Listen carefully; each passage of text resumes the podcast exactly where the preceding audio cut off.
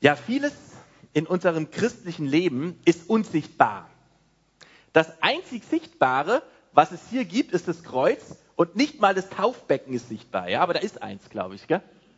Ja, also ähm, die meisten Dinge, die wir in unserem christlichen Leben haben, sind eigentlich unsichtbar. Äh, wir glauben an ein, einen Gott, den wir noch nie gesehen haben. Der eigentliche Gegenstand unseres Glaubens ist nicht sichtbar. Und Glauben an und für sich ist ja eine Überzeugung von Dingen, die man nicht sieht. Selbst der Glauben, wir sind Gläubige, ist nicht sichtbar. Die Bekehrung ist auch nicht sichtbar erstmal. Also die Haare wären nicht voller oder keine, es ist nicht sichtbar. Es ist eine, eine Herzenssache. Wir sind gesegnet mit geistlichen Gaben. Wir sind, wir lesen mal im Epheser, dass wir ähm, mit himmlischen Segnungen gesegnet sind, ähm, ganz anders in manch anderen Religionen. Bei uns ist so wenig sichtbar. Mal abgesehen von den Glaubensauswirkungen. Also wenn ich an Jesus glaube, dann verändert mich das schon. Gell? Dann strahle ich vielleicht, vielleicht auch nicht. Also der Glauben hat schon Auswirkungen, aber die Sache selber ist unsichtbar. Und es gibt zwei Dinge, die Jesus verordnet hat, die sichtbar sind. Die ähm, symbolisch sichtbar, die symbolisch sind, aber eine sichtbare Handlung deutlich ist, die das Neue Testament anordnet. Und zwar, das ist genau das, was ihr hier konzentriert habt. Ähm, das Abendmahl, also wenn man hier das Loch aufmacht, fällt vielleicht das, na, hier ist es, gell? Also zwei Dinge, die sichtbar sind. Und das ist einmal das Abendmahl und zweitens die Taufe. Und ich denke, wer das, und diese beiden Dinge sind eigentlich der Kern des Evangeliums. Sie verdeutlichen das, was wir glauben. Wenn wir diese beiden Dinge verstanden haben und verinnerlicht haben, dann haben wir das Eigentliche des Glaubens verstanden. Also Gott macht den Kern des Glaubens in zwei Dingen sichtbar. Ja, im Abendmahl und in der Taufe. Das Abendmahl, könnten wir sagen, ähm, zeigt, Jesus Christus ist für unsere Sünden gestorben, wie der Gilbert es vorhin gut formuliert hat. Und es leitet sich vom jüdischen Passafest ab. Also das Blut eines Lammes verschont uns. Und wer das ergreift, wer das annimmt, ist errettet. Die Taufe zeigt, ich mache mich ganz eins mit Jesus. Ich bin mit ihm symbolisch gestorben, begraben und auferstanden. Ich muss mein Leben Gott geben. Wenn Gott diese Zeichen so wichtig sind, dann wollen wir sie doch aus Liebe, aus Dankbarkeit und Gehorsam gerne möglichst genau befolgen, oder?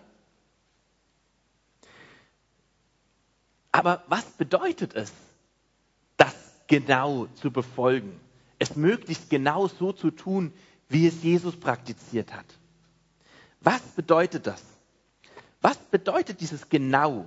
Und was bei dem, was wir tun, ist Tradition und äußere Form? Und was ist wirklich Inhalt, worauf es ankommt? Und das wollen wir heute ein bisschen rausschälen, rauskriegen. Was bedeutet es, also die Taufe heute nicht, aber, aber das Abendmahl, was bedeutet eigentlich das Abendmahl? Was ist der Inhalt? Und was ist nur äußere Form? Wenn wir die äußere Form praktizieren, dann kann, besteht die Gefahr, dass der Inhalt betoniert wird. Dass wir was nur, der, ja, dass es wie ein, ein Ritus wird. Und der Inhalt, dass wir am Eigentlichen vorbeigehen und der Inhalt wie betoniert ist. Und wir wollen uns zwei Stellen anschauen. Die eine Stelle ist in den Evangelien, das ist im Lukas-Evangelium, und die zweite ähm, finden wir in einem Brief, wo in beiden Stellen das Abendmahl geschildert oder eingeführt wird. Ja? Also Dinge, die in der Bibel wichtig sind, die werden auch wiederholt. Und diese Einsetzungsworte finden wir viermal. Drei in den drei Evangel Matthäus, Markus und Lukas und im ersten Korintherbrief. Also es ist eine, eine wichtige Sache, das Abendmahl. Lass uns aufschlagen einfach zum ersten Abendmahl. Das ist ja auch unser Anspruch. Wir wollen mal ja zurück zum Original. Wir wollen bibeltreu sein. Wir wollen es so praktizieren, wie wir es in der Bibel finden. Also schauen wir uns das erste Abendmahl an im Lukas-Evangelium, Kapitel 22. Lesen wir einfach mal zu den Zusammenhang Vers 11 bis 20. Lukas 22, wer mit aufschlagen will oder wer das hier lesen kann, ab Vers 11. Also wir wissen mal, Jesus ähm, schickt seine Jünger aus, dass sie den Raum für dieses jüdische Passamahl vorbereiten, ausfindig machen. Und dann lesen wir ab Vers 11 und sprecht zu dem Hausherrn, also dem dieser Raum gehört, wo das erste Abendmahl bzw. das Passafest stattfinden soll.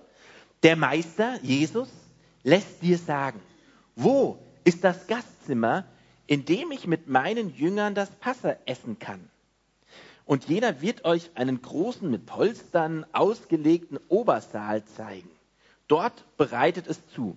Sie gingen hin und fanden es, wie er ihnen gesagt hatte, und sie bereiteten das Passa. Und als die Stunde kam, setzte er sich zu Tisch und die zwölf Apostel mit ihm.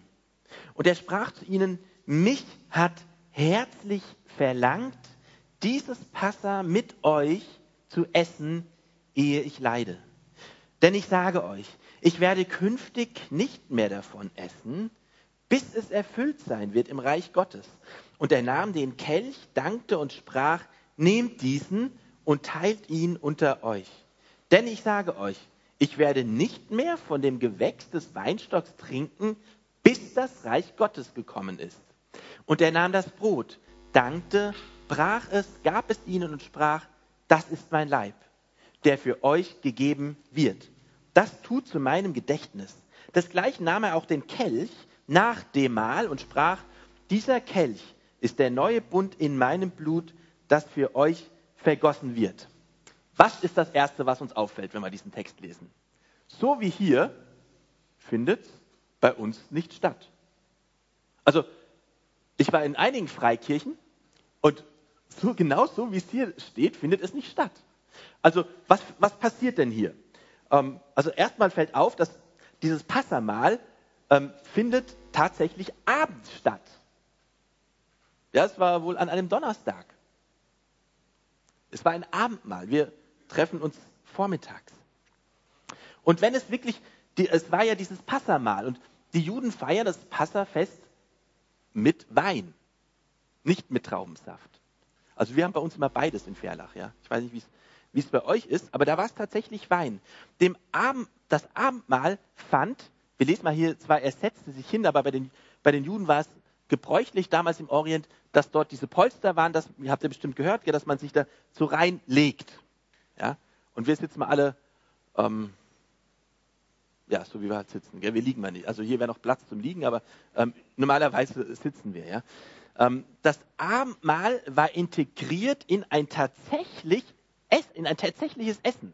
Ja? Also die haben hier das Abendmahl gegessen. Die haben, sind nicht zusammengekommen, um jetzt das Abend, also das Passa, die sind nicht gekommen, um das Abendmahl einzuführen, sondern die haben gegessen, wie das beim Passa üblich war.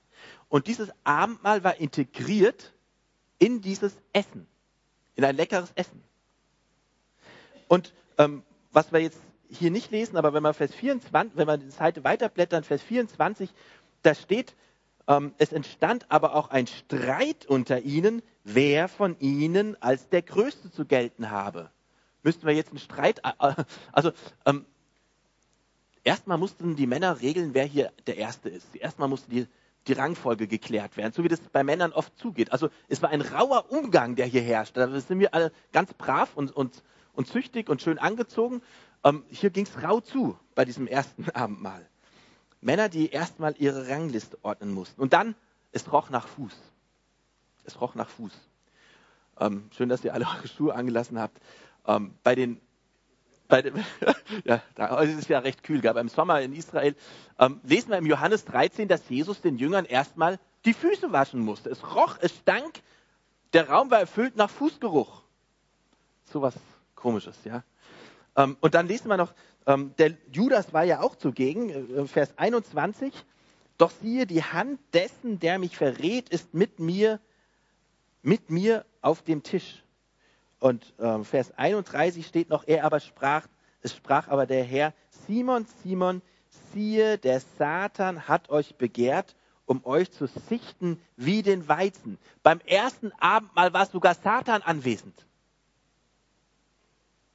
Steht hier. Also, jetzt müssen wir uns fragen, das war im Orient das erste Abendmahl im, im Zusammenhang mit dem Passa. Was ist der Inhalt? Worum geht es? Was sind Äußerlichkeiten? Was war die Form? Was war Altes Testament? Und was sollen wir feiern? Was ist das Zentrale am Abendmahl? Und die Frage wollen wir uns stellen. Ähm, ich habe hier ein paar Dinge aufgeschrieben, die mir aufgefallen sind, um welches, was dieses Abendmahl ausgezeichnet hat. Also, lass uns das gemeinsam anschauen. Gehen wir nochmal in den Text rein, in Vers, Kapitel 22, Vers 11.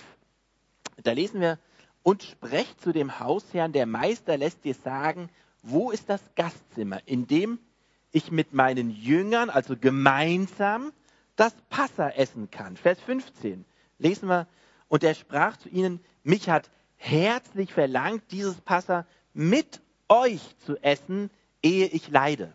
Das Abendmahl ist auch ein Gemeinschaftsmahl.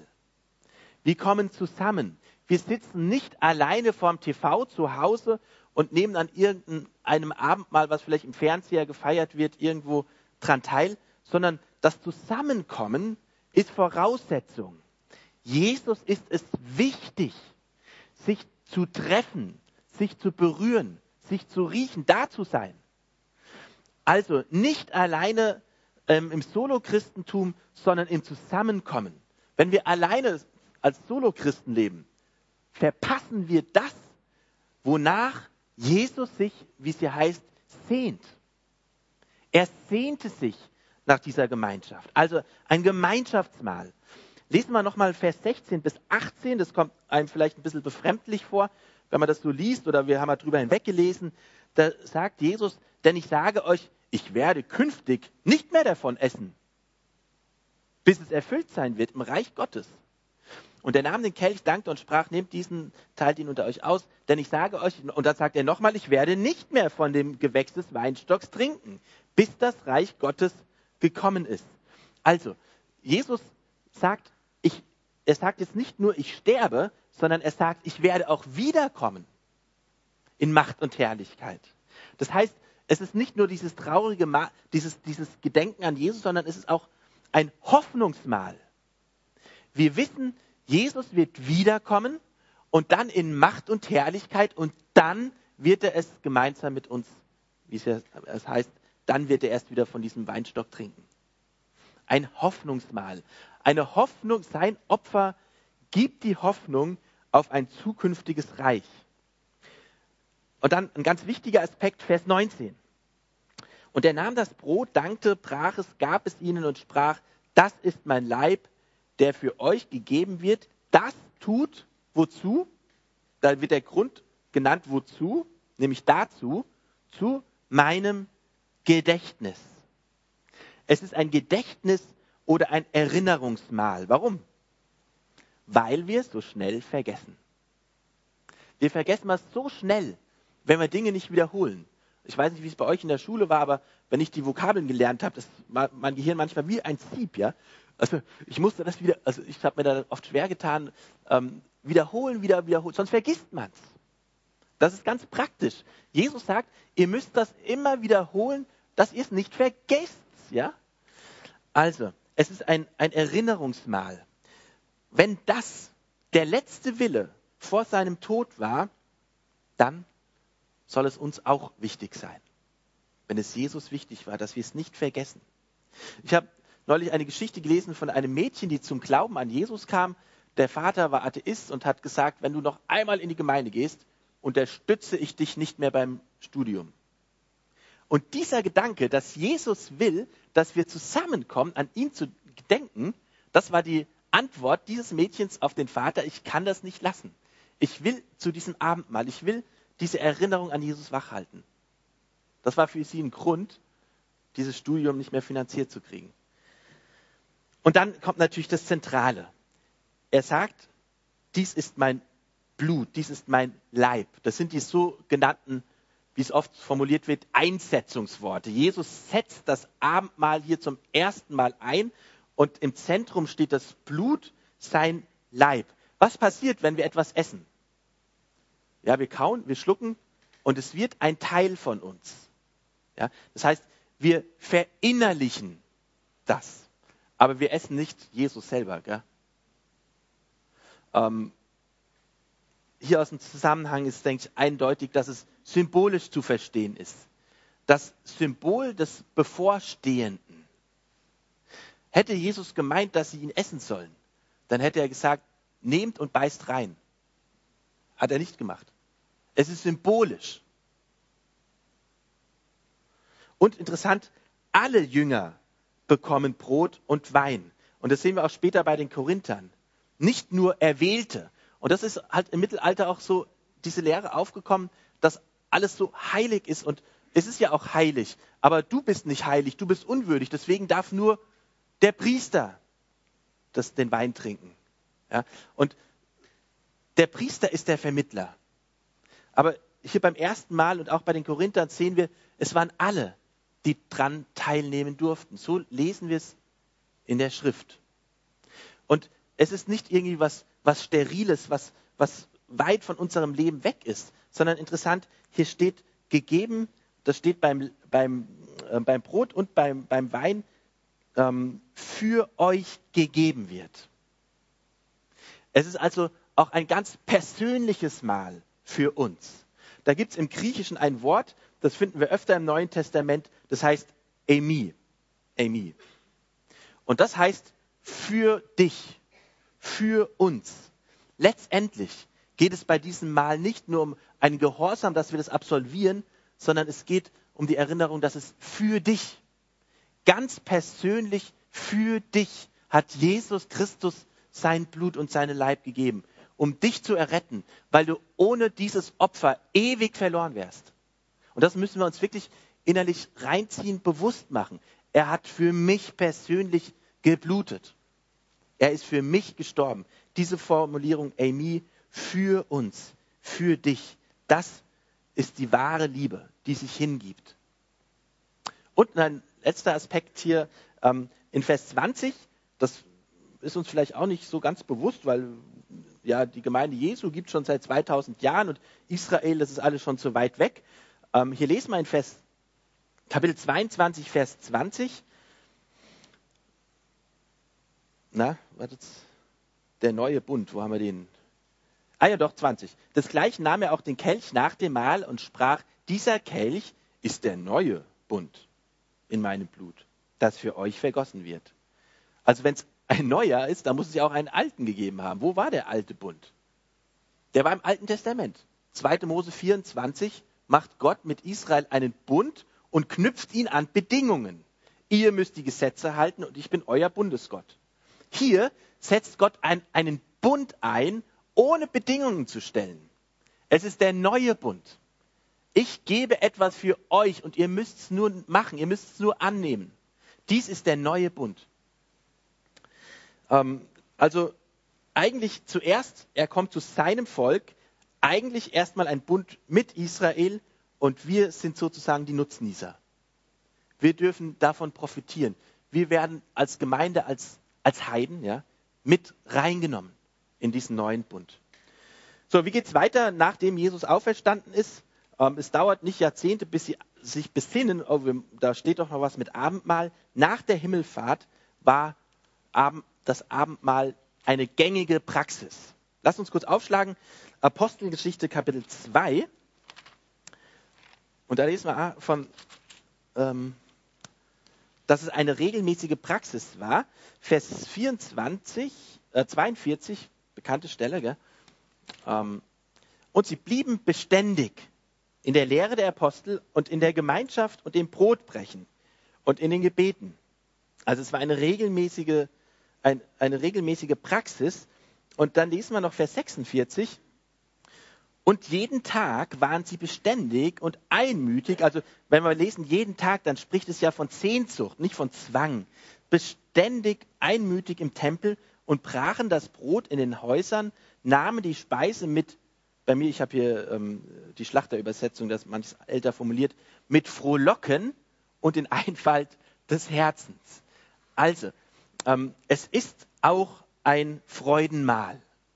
Es war eine Freude. Damals war Jesus, da musste man sich nicht groß erinnern. Das war gerade drei Monate her. Konnte sagen, wisst ihr noch, unser Herr vor drei Monaten. Und da war Freude über die Rettungstat, die er getan hat, Jesus Christus. Okay, kommen wir noch zur zweiten Stelle in 1. Korinther Kapitel 11. Da sind auch nochmal diese Einsetzungsworte. Seid ihr noch dabei? Singt ihr zwischendurch ein Lied? Müsst ihr aufstehen? Müssen wir Fenster? Na, gut. Weil es halt ein theoretisches Thema, was aber sehr praktisch ist. Ja, also 1. Korinther Kapitel 11. Oder Praxis wird nachher. Vers 23 bis 46. Das ist die, die zentrale Stelle in einem Lehrbrief über das Abendmahl. Ich lese Vers 23 bis 26, haben wir es hier an der Wand. Und es sind die gleichen Worte, die Jesus Christus dem Paulus überliefert hat. Denn ich habe von dem Herrn empfangen, was ich auch euch überliefert weitergegeben habe, nämlich, dass der Herr Jesus in der Nacht, als er verraten wurde, Brot nahm und dankte. Es brach und sprach, nehmt, esst. Das ist mein Leib, der für euch gebrochen wird. Dies tut zu meinem Gedächtnis. Desgleichen auch den Kelch nach dem Mahl, indem er sprach, dieser Kelch ist der neue Bund in meinem Blut. Dies tut, so oft ihr ihn trinkt, zu meinem Gedächtnis. Denn so oft ihr dieses Brot esst und diesen Kelch trinkt, verkündigt ihr den Tod des Herrn, bis er kommt um es schon mal vorwegzunehmen, hier sehen wir wieder, kriegen wir eine neue Info über das Abendmahl. Es ist ein Erwartungsmahl. Wie lange nehmen wir es? Bis wir keine Lust mehr haben. Bis, weiß ich nicht. Und zwar so lange, bis er kommt. Das heißt, wir warten. Wenn wir diesen Biss machen, wenn wir diesen Schluck trinken, dann denken wir und erwarten. Jawohl, wir nehmen es, wir denken an so ein Opfer, aber er wird kommen. Es ist ein Erwartungsmahl und es ist ein Verkündigungsmahl. Hier steht bei mir, verkündigen wir den Tod. Wem verkündigen wir es denn? Allen, die im Raum sitzen und der unsichtbaren Welt, von der Gott in der Bibel auch spricht. Ja? Also wir, es ist ein Verkündigungsmahl. Wir geben es weiter. Unsere Kinder sehen es.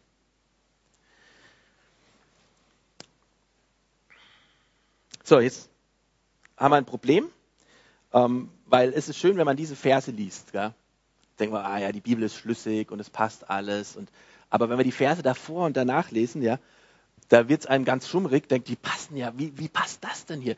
Ähm, hier wird das Abendmahl gezeigt, aber ringsdrum her sind so katastrophale, also ähm, diese Worte werden nicht an eine intakte Gemeinde geschrieben sondern an eine Gemeinde in Korinth, ja, ähm, wie sagt dein Papa Jolanda immer, ähm, Gemeinde Jesu auf Intensivstation. Ja? Und da musste der Paulus Dinge regeln, weil es drunter und drüber ging. Und ähm, um das ein bisschen zu verstehen, und da geht es dann auch zu diesem spannenden Thema, wer ist würdig am Abendmahl teilzunehmen, ähm, lese ich euch kurz die Verse davor und danach auch noch weil das Problem war, das Mahl wurde unwürdig genommen. Also katastrophale Zustände. Ähm, ich lese euch mal, dass wir es besser verstehen, hier aus der NGÜ, weil wenn man die Zusammenhänge, wenn man nicht in Korinth war, dann ist es schwierig, manches nachzuvollziehen. Ähm, also 1. Korinther 11 ab Vers 17. Versucht mal das zu filtern und rauszuhören, was da wohl alles so abging. Ja? Es gibt noch eine Sache, in der ich Anordnungen treffen muss. Und diesmal handelt es sich um etwas, wofür ich euch nicht loben kann. Ihr verhaltet euch bei euren Zusammenkünften nämlich so, dass die Gemeinde nicht fördert, sondern ihr schadet. Die hatten Gottesdienste, die schädlich waren. Ja? Ich habe, um damit zu beginnen, gehört, dass ihr euch, wenn ihr als Gemeinde zusammenkommt, in Gruppen aufspaltet. Also nicht nur so Blöcke, sondern auch nach Interessensgruppen. Gell? Nicht gut. Und zumindest teilweise glaube ich das auch. So wie es bei euch steht, muss es ja zu Spaltungen kommen. Nur dann wird sichtbar, wer von euch im Glauben bewährt ist. Wie sieht es denn nun bei euren Zusammenkünften aus? Ihr nehmt zwar alle am selben Ort eine Mahlzeit, also die haben gegessen zusammen, ja, also Liebesmähler, also Agape-Mähler, so hat man das genannt, aber als Mahl des Herrn kann man dieses Essen nicht bezeichnen. Es ist die Privatmahlzeit jedes Einzelnen. Denn statt zu warten, bis alle da sind, beginnt jeder für sich zu essen. Und so kommt es, dass der eine hungrig bleibt, während der andere im Übermaß isst und sich sogar betrinkt. Könnt ihr denn nicht bei euch zu Hause essen und trinken? Oder bedeutet euch die Gemeinde Gottes so wenig, dass es euch nichts ausmacht, die bloßzustellen, die nichts haben, die Armen? Was soll ich dazu sagen? Soll ich euch loben? In diesem Punkt lobe ich euch nicht. Und dann lesen wir noch weiter ab Vers, 7, ja, Vers 27 bis 34 noch. Wer daher auf unwürdige Weise von dem Brot isst oder aus dem Becher des Herrn trinkt, macht sich am Leib und am Blut des Herrn schuldig. Deshalb soll sich jeder prüfen und erst dann soll er von dem Brot essen und aus dem Becher trinken. Denn wer isst und trinkt, ohne sich vor Augen zu halten, dass es bei diesem Mahl um den Leib des Herrn geht, der zieht sich mit seinem Essen und Trinken das Gericht Gottes zu. Das ist übrigens auch der Grund, weshalb so viele von euch schwach und krank sind. Manche aus eurer Gemeinde sind sogar gestorben. Würden wir uns selbst einer kritischen Beurteilung unterziehen, dann müsste der Herr uns nicht richten. Wenn er uns allerdings straft, tut er es, um uns auf den rechten Weg zu bringen, damit wir nicht zusammen mit der übrigen Welt verurteilt werden. Was bedeutet das konkret, liebe Geschwister? Wenn ihr zusammenkommt, um miteinander zu essen und das Mahl des Herrn zu feiern, dann nehmt aufeinander Rücksicht und wartet, bis alle da sind. Wenn jemand so hungrig ist, dass er nicht warten kann, soll er zu Hause essen. Dann werdet ihr nicht durch eure Zusammenkünfte das Gericht Gottes über euch bringen. Alles weitere werde ich regeln, wenn ich komme. Harte Worte. Wie können wir uns jetzt den Zustand in Korinth vorstellen? Ich muss das bringen, damit wir das mit dem Thema unwürdig checken, weil, weil wenn du hierher kommst und denkst, oh Mist, was habe ich heute Morgen schon meine Kinder angeschrien und jetzt darf ich hier nicht, muss ich peinlich sitzen bleiben oder wie, wie läuft es? Ja? Ähm, wie können wir das verstehen? Ich lese euch hier vom Ulrich Neuenhausen, dem Missionsleiter von Wiedenest, ähm, einen kurzen, eine knappe Seite vor, wie er sich das so vorstellt, wie das damals abging, ja. Also die kamen ja zusammen, um gemeinsam zu essen und während des Essens dann das Mahl zu feiern. So, wo haben wir es? Seite 5. Okay, seid ihr da? Ähm, es ist Abend und Zeit für ein gutes Essen. Es sind noch nicht alle da, denn die Sklaven müssen noch länger arbeiten. Im Römischen Reich, gell? Die Reichen müssen kaum oder gar nicht arbeiten. Sie kommen früh und sind sowieso schon da, weil das Treffen bei ihnen zu Hause stattfindet. Und sie haben Hunger. Also geht es schon mal los. Während des Essens kommen nach und nach auch die anderen. Es ist noch Essen, es ist noch zu essen übrig und jeder nimmt, was er kriegen kann. Die Ärmsten sind auch die Letzten. Sie schleichen sich in den vollen Raum und schauen sich nach etwas Essbaren um. Nichts.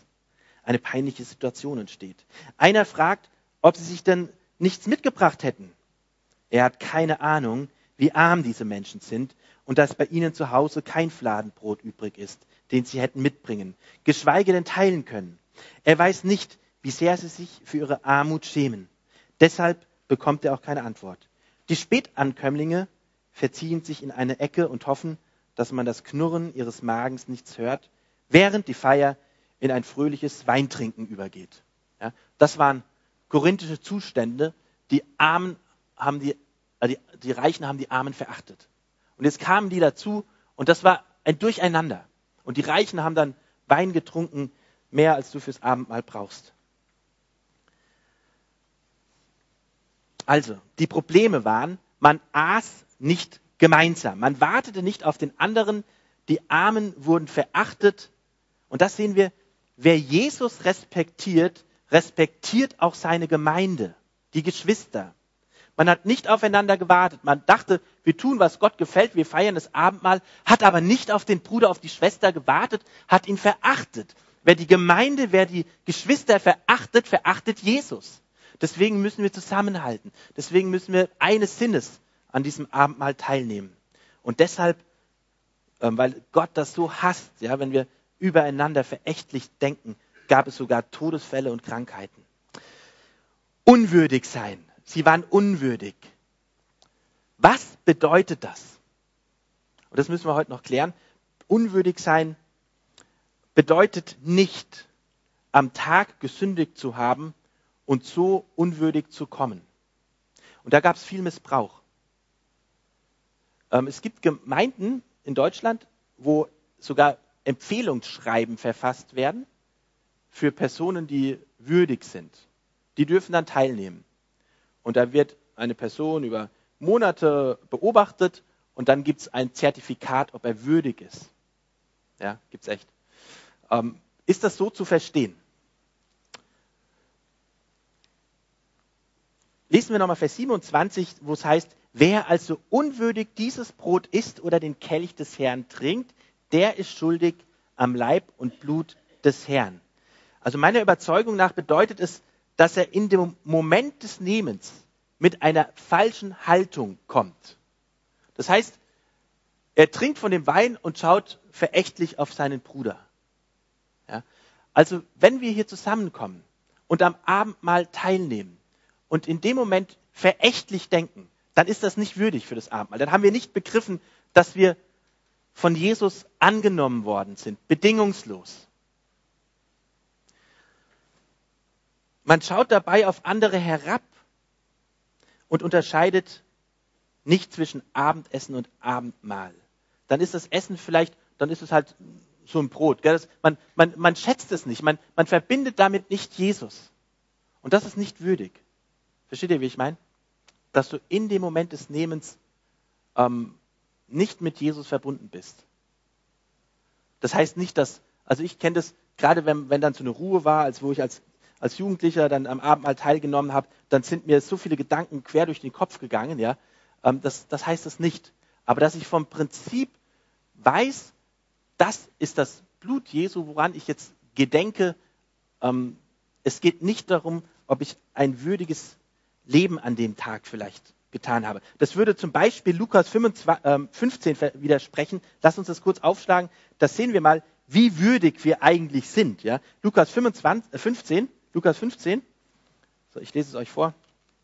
Oder schlagt es mit auf. Lukas 15. Ihr könnt ja am Mittwoch dann noch drüber reden, ob das so zu verstehen ist. Ja. Ähm, Mittwoch habt ihr euer Treffen, ja. Ähm, wir haben bei uns in der Gemeinde immer Predigt-Nachbesprechungen am Mittwoch. Da geht es dann nochmal manchmal heiß her, wie das jetzt zu verstehen ist. Ähm, Lukas 15, Vers 20. Und er machte sich, ihr merkt schon, worum es geht jetzt gleich, es geht um den verlorenen Sohn, der unwürdige Sohn, der bei den Schweinen war, der das ganze Geld verprasst hat, ja, der unehrlich, der Katastrophe war, der kommt zum Vater und dann sehen wir mal, wie viel Wert ähm, dieser Vater auf die Würdigkeit des Sohnes achtet. Und er machte sich auf und ging zu seinem Vater. Als er aber noch fern war, sah ihn sein Vater und hatte Erbarmen und er lief, fiel ihm um den Hals und küsste ihn. Der Sohn aber sprach zu ihm, Vater, ich habe gesündigt gegen den Himmel. Der hat genau dieses Problem, ich bin unwürdig. Ich habe gesündigt gegen den Himmel und vor dir und bin nicht mehr wert, nicht würdig, dein Sohn zu heißen. Aber der Vater sprach zu seinen Knechten, bringt das beste Festgewand her und zieht es ihm an und gebt ihm einen Ring an seine Hand und Schuhe an die Füße und bringt das gemästete Kalb her und schlachtet es und lasst uns essen und fröhlich sein. So würdig sind wir. Darum geht es nicht, dass wir uns eine Würdigkeit erachten müssen. Sonst würde aus dem Gnadenmahl ein Leistungsmahl. Und wir hätten den Kern, den Inhalt des Abendmahls nicht verstanden. Sonst beruht das Abendmahl auf Selbstgefälligkeit und Stolz, wo ich auf den anderen herabschauen kann, wie unwürdig der ist und wie würdig ich bin. Also, wer darf, wer soll teilnehmen? An dem Abendmahl. Ähm, ganz praktisch. Ich denke, jeder, der sich bewusst ist, wenn er dieses Brot isst, dann ist es nicht ein Sattmacher, sondern dann verbinde ich mich, dann denke ich an Jesus. Also ganz praktisch bei Kindern, wenn ein Kleinkind, wir hatten bei uns, wo ich herkomme, in Frankfurt in der Gemeinde, da hat dann mal ein Kind ähm, teilgenommen und hat ganz laut gerufen, hm, lecker, wie die Deutschen sagen, gell? lecker. Ja. Ähm, das, ich glaube, das hat, war ein bisschen zu früh. Ja. Also, dass ein Kind versteht, was es da nimmt. Ja. Ähm, es bedeutet, dass man weiß, dass man ohne Jesus ewig verloren wäre und nur durch sein Blut gerettet ist. Wer das versteht, soll teilnehmen. Dass Christus ihm alles bedeutet, dass man eine Liebe zu Jesus hat. Und apropos neuer Bund, in diesem Wort Bund steckt ja binden, verbinden drin. Das heißt, wer an Gott gebunden ist, wer zu ihm gehört, der soll bitte an diesem Abendmahl teilnehmen. Also, wir haben am Anfang gesagt, was ist der Inhalt und was ist außenrum Tradition, ähm, Form. Beim Abendmahl geht es also nicht darum, Jahrhunderte alte Traditionen und Formen zu bewahren. Wir machen das so, weil unsere Vorväter das gut fanden. Es geht um den Inhalt. Gell? Es geht um unser Herz, um dieses Amy. Ja, für mich. Wer das verstanden hat, soll es feiern. Und die Form ist da nicht an, an erster Stelle. Das kann man auch unterschiedlich feiern. Ja? Wenn du in verschiedene Gemeinden gehst, manche bleiben sitzen, der Wein geht rum oder, oder, oder man kommt nach vorne oder in Gruppen, da gibt es verschiedene Formen. Gell? Aber der Inhalt muss der gleiche sein. Und die Frage für uns ist heute, welche Form trägt zu seiner Ehre bei? Mit welcher Form kann ich Jesus maximal verehren? Das ist die Frage. Also, Gott sucht heute, wenn wir das Abendmahl feiern, deine Haltung, die ihn von ganzem Herzen verehrt. Wer jetzt sagt, das ist theoretisch, der muss sich nur die ersten Jünger anschauen. Der, Luca, äh, der Thomas, als der kapiert hat, dass Jesus gestorben und auferstanden ist, fällt er nieder und sagt, mein Herr und mein Gott. Die Jünger, die das verstanden haben, sind rausgegangen in die ganze Welt. Und so kann auch dieses Abendmahl uns ganz neu bewusst machen, den Kern des Evangeliums, warum ich gerettet bin. Und das macht mich missionarisch. Und das wünsche ich uns auch heute fürs Abendmahl, dass wir, jetzt könnte ich alles aufzählen, welche Aspekte das Abendmahl hat, gell? Aber dass es uns neu ähm, inspiriert, rauszugehen, Jesus groß zu machen und dass er auch in unseren Herzen wächst. Amen.